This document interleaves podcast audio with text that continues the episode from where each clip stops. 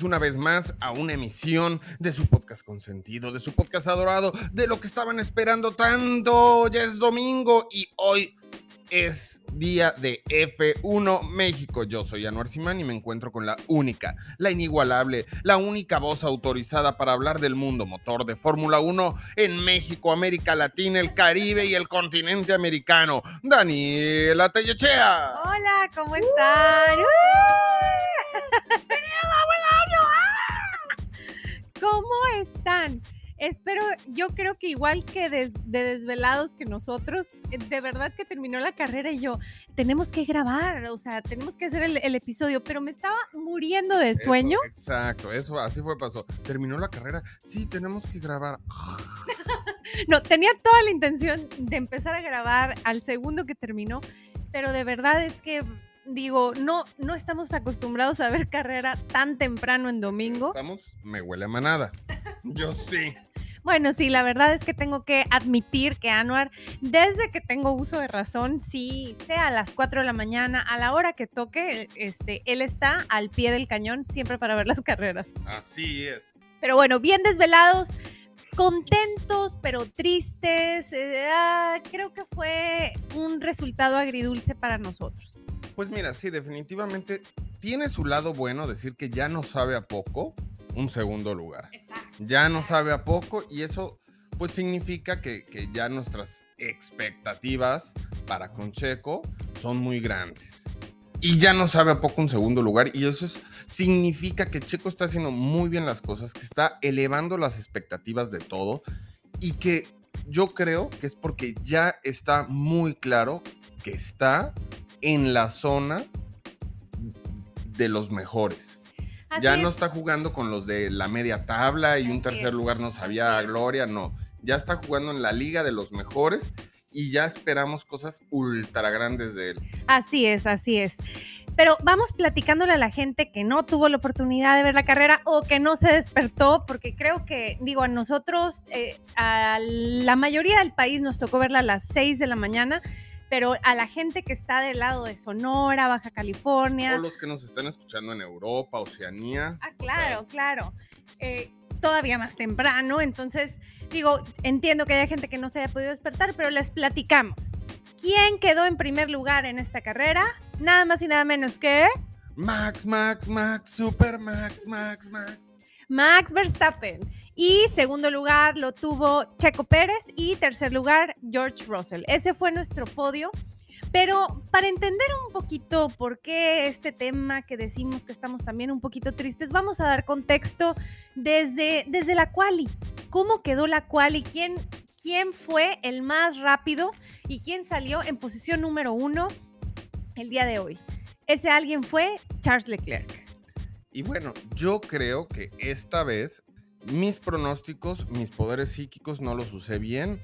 No le atiné al día de los pronósticos. Yo quería que fuera Charles, este, Checo Pérez, Leclerc y Max. Y bueno, no le atiné ni al orden, pero sí le atiné a los que estaban. Y en la quali quedó Leclerc, apenitas abajo Checo y luego Max.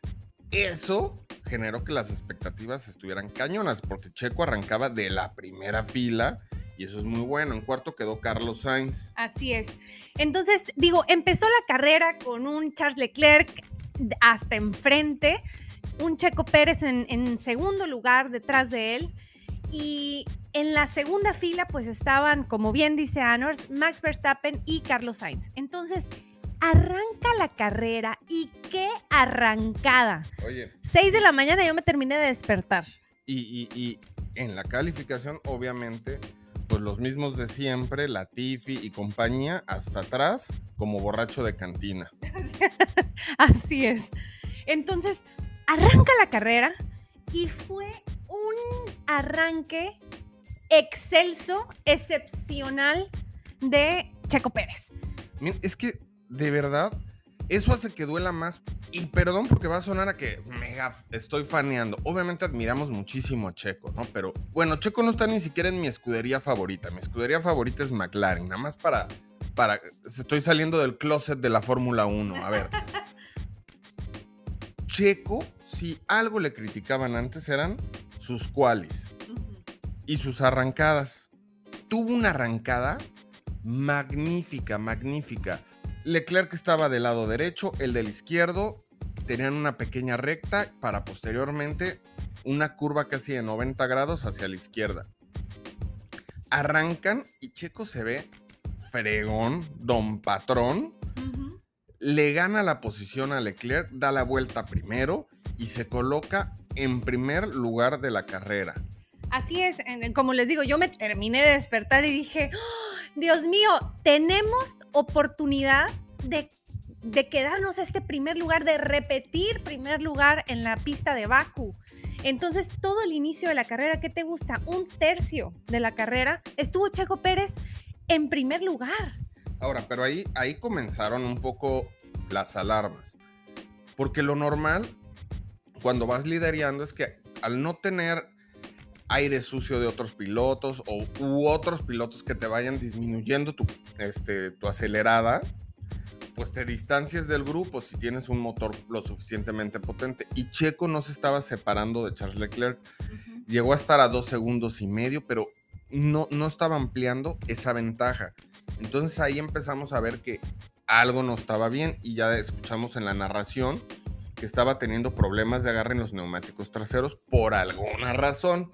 Así es, y yo no quiero meter sospechas y decir que alguien del equipo de Max se está metiendo al taller de Checo y le puso mantequilla a los neumáticos. Pero ahí dejo la duda y ustedes saquen conclusiones.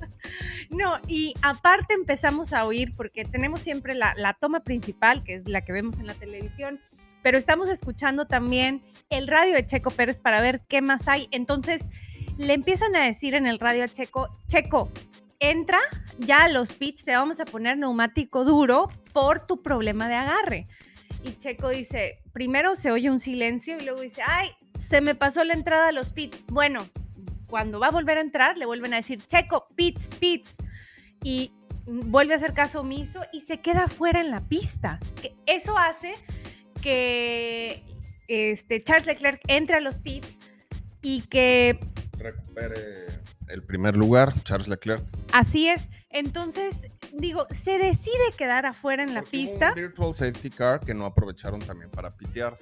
Se decide quedar afuera en la pista, pero perdiendo, perdiendo potencia y perdiendo distancia contra Max Verstappen, y eso hace que Max Verstappen lo termine rebasando.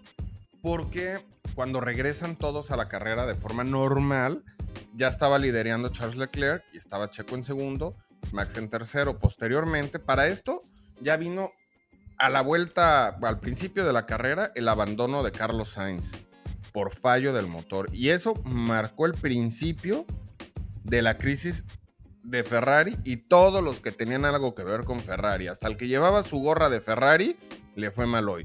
Y luego sufrió igual un fallo en el motor. Charles Leclerc abandona y le hereda otra vez a Checo y a Max el liderato.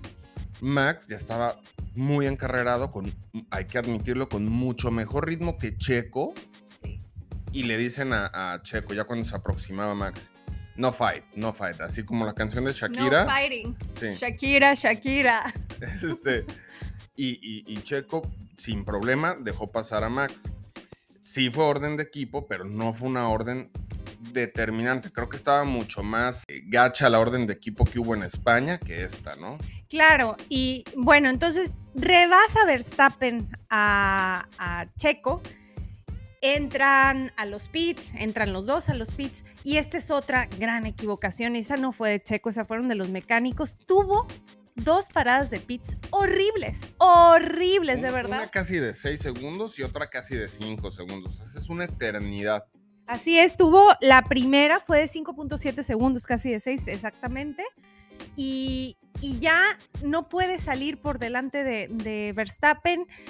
Después, lo que les decía, que para mí fue otra de las razones por la que fue una carrera triste, cuando se tienen que retirar ambos pilotos de Ferrari. Primero empezamos con Carlos Sainz, que antes de la vuelta 10 ya estaba retirando el carro por problemas al parecer mecánicos. Después, por ahí de la vuelta 20, ya estaba Charles Leclerc también teniendo problemas con su carro. Vemos un humadero saliendo del carro. Entonces, retiran también el carro de Charles Leclerc ¿Y qué sucede el resto de la carrera? Pues tenemos a un Max Verstappen en primer lugar, tenemos un Checo Pérez en segundo lugar, que no, les, no traía el ritmo que traía su compañero.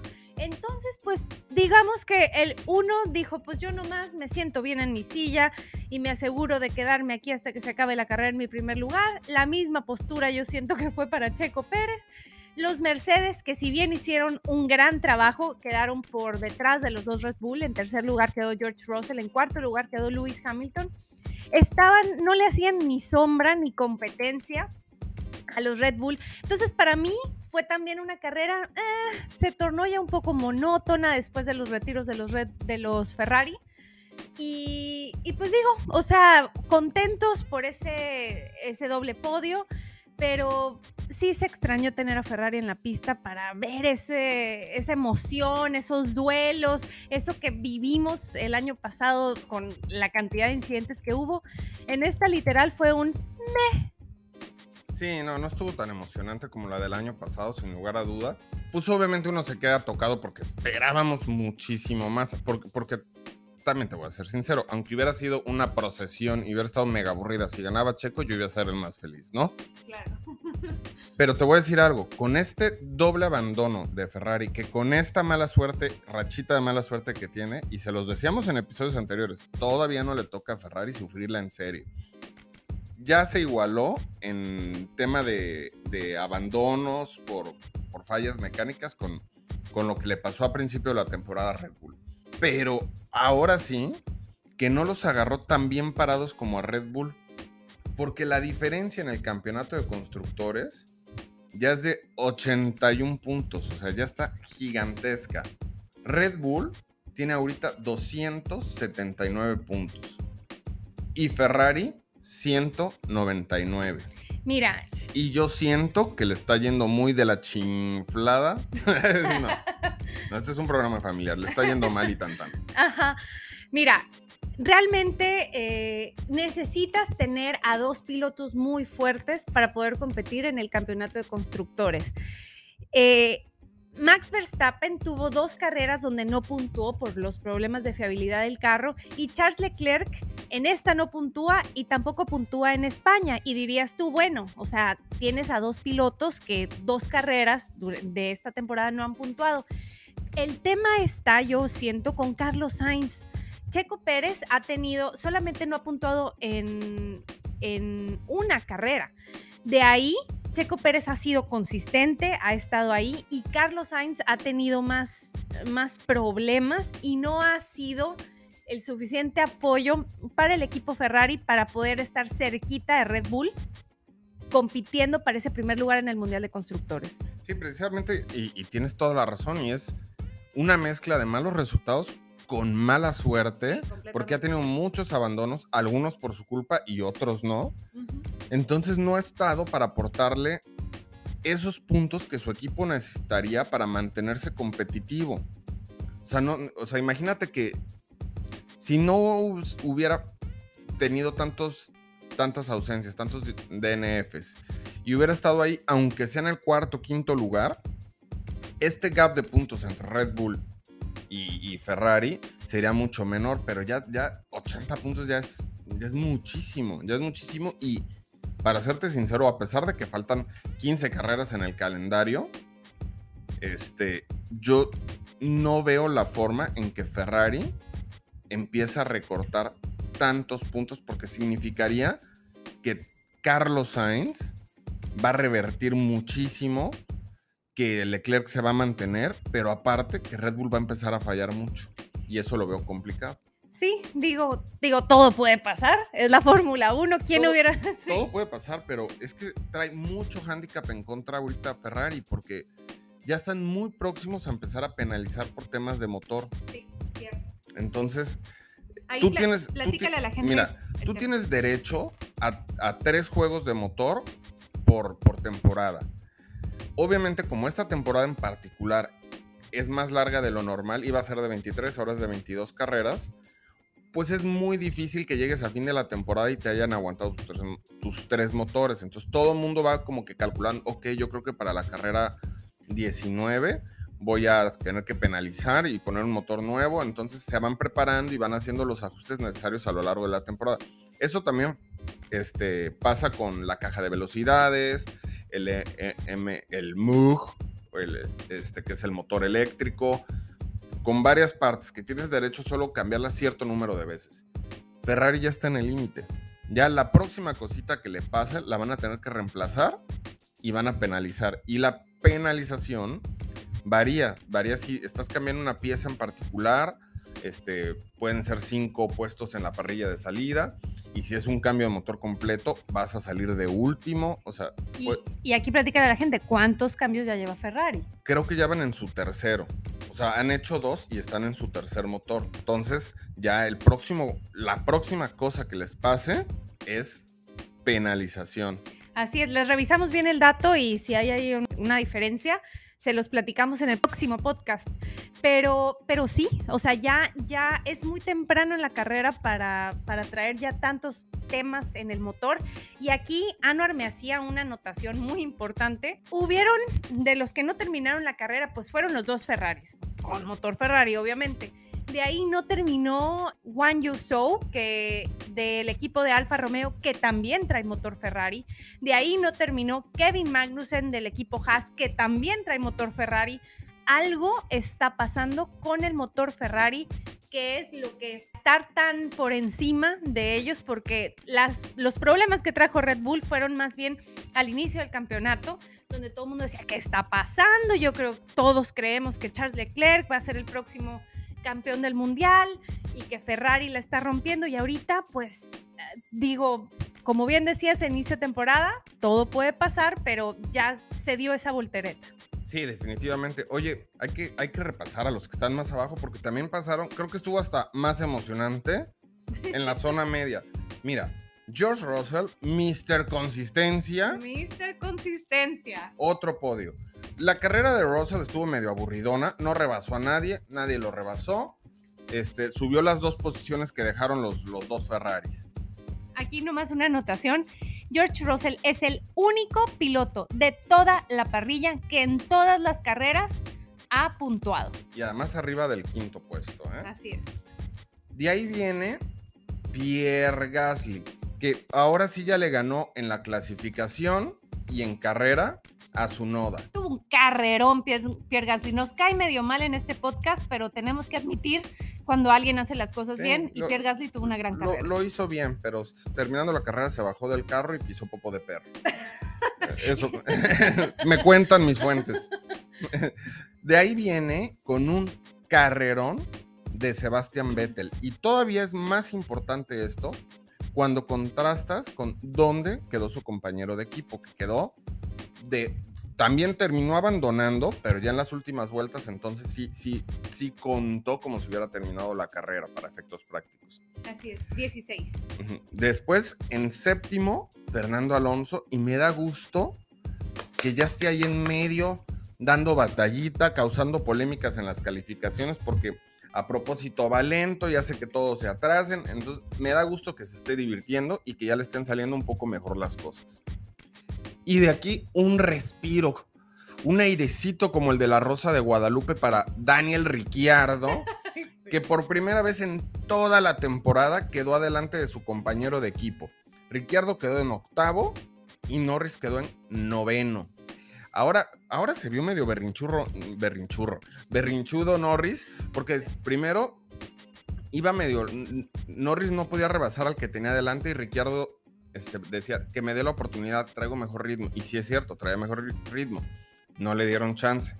Y ya que iba a terminar la carrera y Ricciardo estaba adelante, ahora Norris quería que le, le, dieran oportunidad y le dijeron lo mismo y empezó a decir, no, pero lo de hace rato era porque era una estrategia y ahorita ya es para el resultado final y bla, bla, bla.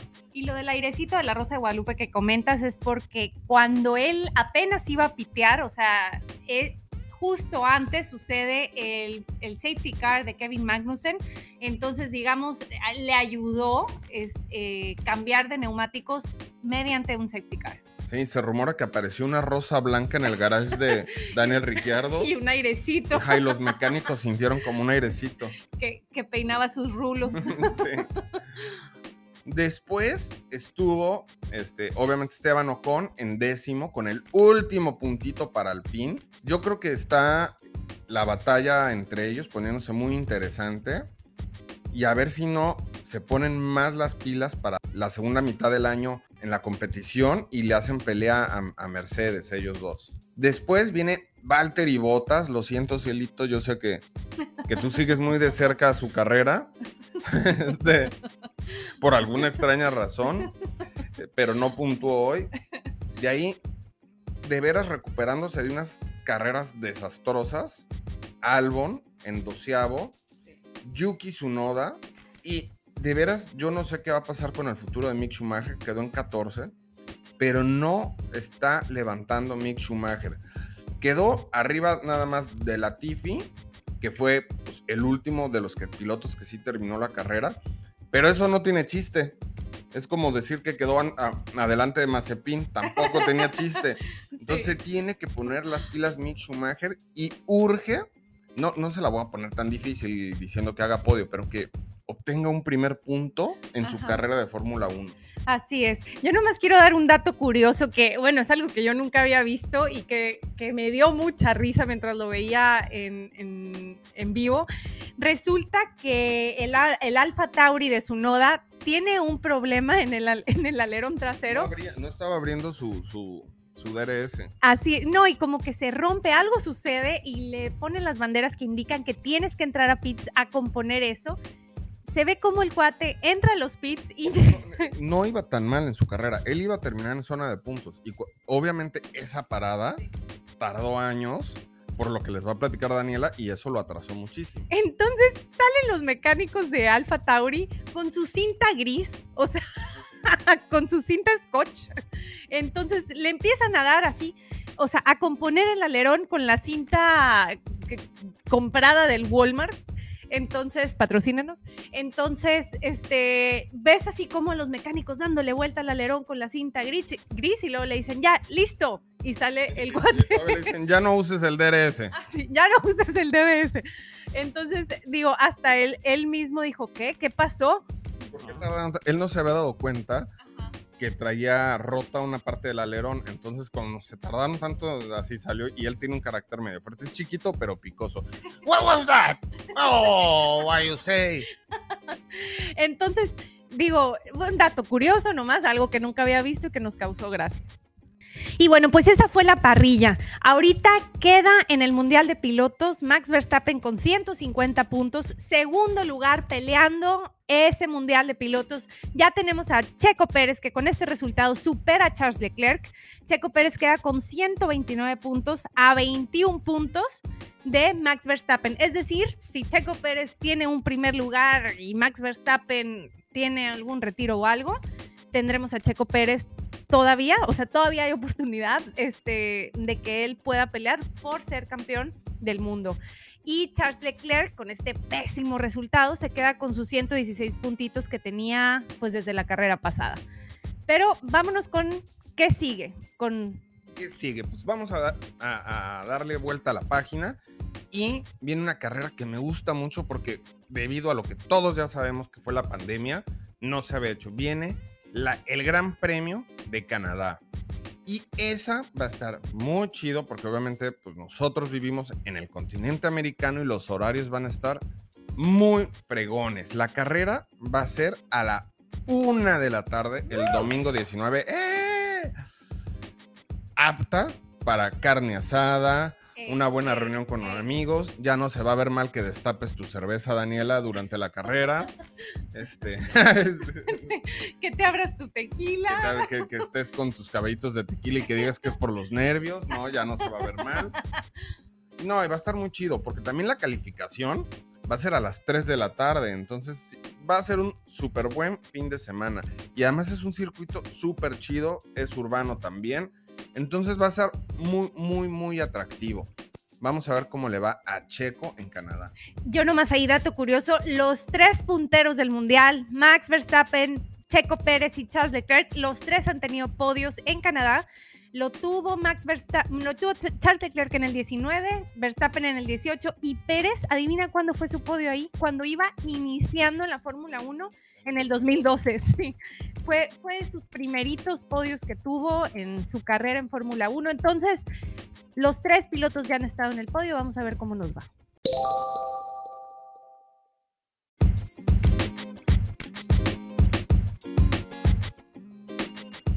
Oigan, y por cierto, como sabemos que hay muchísima, muchísima gente fan de Mercedes y en particular de Luis Hamilton, les quiero platicar cómo estuvo el rollo de que anda todo adolorido. Cuando fue el Gran Premio de España, todos dijimos, oye, mira, Mercedes está mejorando, ya no tiene el porpoising su carro, o por lo menos ya lo tiene muy poquito. Y para Mónaco reapareció un brincoteo, un jaloteo. Así es, es lo que iba a explicar. El porpoising es este, es, ir en el carro así como, como botando. Entonces imagínate ir botando en el carro, pero a 300 kilómetros por hora, 350 kilómetros por hora, que es la velocidad que estos cuates alcanzan. Consecuencia del efecto suelo, o sea, el efecto suelo jala al carro lo más pegado al piso y de repente llega a un nivel en que toca el piso y rebota y así, y así están, y así están, y así están. Ya desde la carrera pasada, Hamilton se estaba quejando de que hasta la mandíbula le, terminaba doliendo de cómo iba temblando. Y en esta carrera hubo, hubo un audio que, en el que le dice a los, a los ingenieros, oigan, mi espalda me está matando. Y bueno, ya cuando se bajó del carro, todo el mundo vio que se bajó como si tuviera 85 años y hubiera corrido un maratón sobre piedras. No, no, no, se veía, se veía mal, genuinamente. Y ya salió Toto Wolf a decir que está preocupado porque no sabe si Luis Hamilton va a poder correr el Gran Premio de Canadá. Entonces, pues hasta ahí la nota de Mercedes. Hay que pedirle a los dioses de la velocidad y de la Fórmula 1 que Hamilton, pues eh, sigue siendo un campeonazo, entonces es muy importante para la Fórmula 1. Entonces, ojalá esté bien. Así es, no, estamos hablando realmente, y hay que admitirlo, de uno de los mejores pilotos de todos los tiempos, que ha roto casi todos los récords que hay por romper. Entonces, ojalá, ojalá que volvamos a ver a un Lewis Hamilton competitivo, a un, a un Lewis Hamilton presente y que Mercedes pueda darle ese carro que, lo tenga peleando con los punteros. Y digo, y aquí también el chisme ya se divide en dos bandos. Los, los, que dicen, oye, pues sí, pobrecito y todo, pero ¿por qué George Russell no se está quejando y la está armando? Pues mejor. Y están los que dicen, oye, no, sí, Mercedes tiene responsabilidad, tiene que mejorar. Pues aquí se los dejamos a su criterio. Obviamente cada piloto es diferente. A mí en lo particular, Hamilton siempre se me ha hecho de esos de que si le está yendo bien, muy feliz, ajá, pero cuando tiene alguna adversidad se queja muchísimo, así como cuando Checo en la, en la última carrera de, la temporada pasada dijo, Dangerous Driving, se quejándose de que Checo. Entonces, pero no, no dudo que sí ha de estar genuinamente lastimado por, por el auto. Claro, claro, claro. Y sabes qué, o sea, sí es un tema del carro, sí es un tema del porpoising sí trae broncas en la espalda, pero también yo veo a un Lewis Hamilton ahorita con la moral de caída. O sea, de ser el dios, porque literal siete veces campeón, al igual que, que, Michael Schumacher, y que estuvo a un pelito de ganar el campeonato pasado y romperle el récord a Michael Schumacher, y como sucedió todo en las últimas tres vueltas de, de, el año pasado. Yo veo ahorita a un Lewis Hamilton triste, a un Lewis Hamilton con moral de caída, ya sin tanta hambre como lo veíamos en años anteriores. Pues bueno, ya se quería retirar el solito a la segunda vuelta del Gran Premio de España, ¿no? Pero bueno, dejamos a Luis Hamilton en paz, es un campeonazo y la invitación está abierta, Luis y Sir Luis. Si quisieras venir a dar tu versión, bienvenido. Aquí te recibimos con los vasos abiertos. Bueno, es momento de cerrar el programa. Los dejo conmigo misma rapeando los 20 nombres de los pilotos de la Fórmula 1. Cuídense mucho. Si se portan mal, inviten.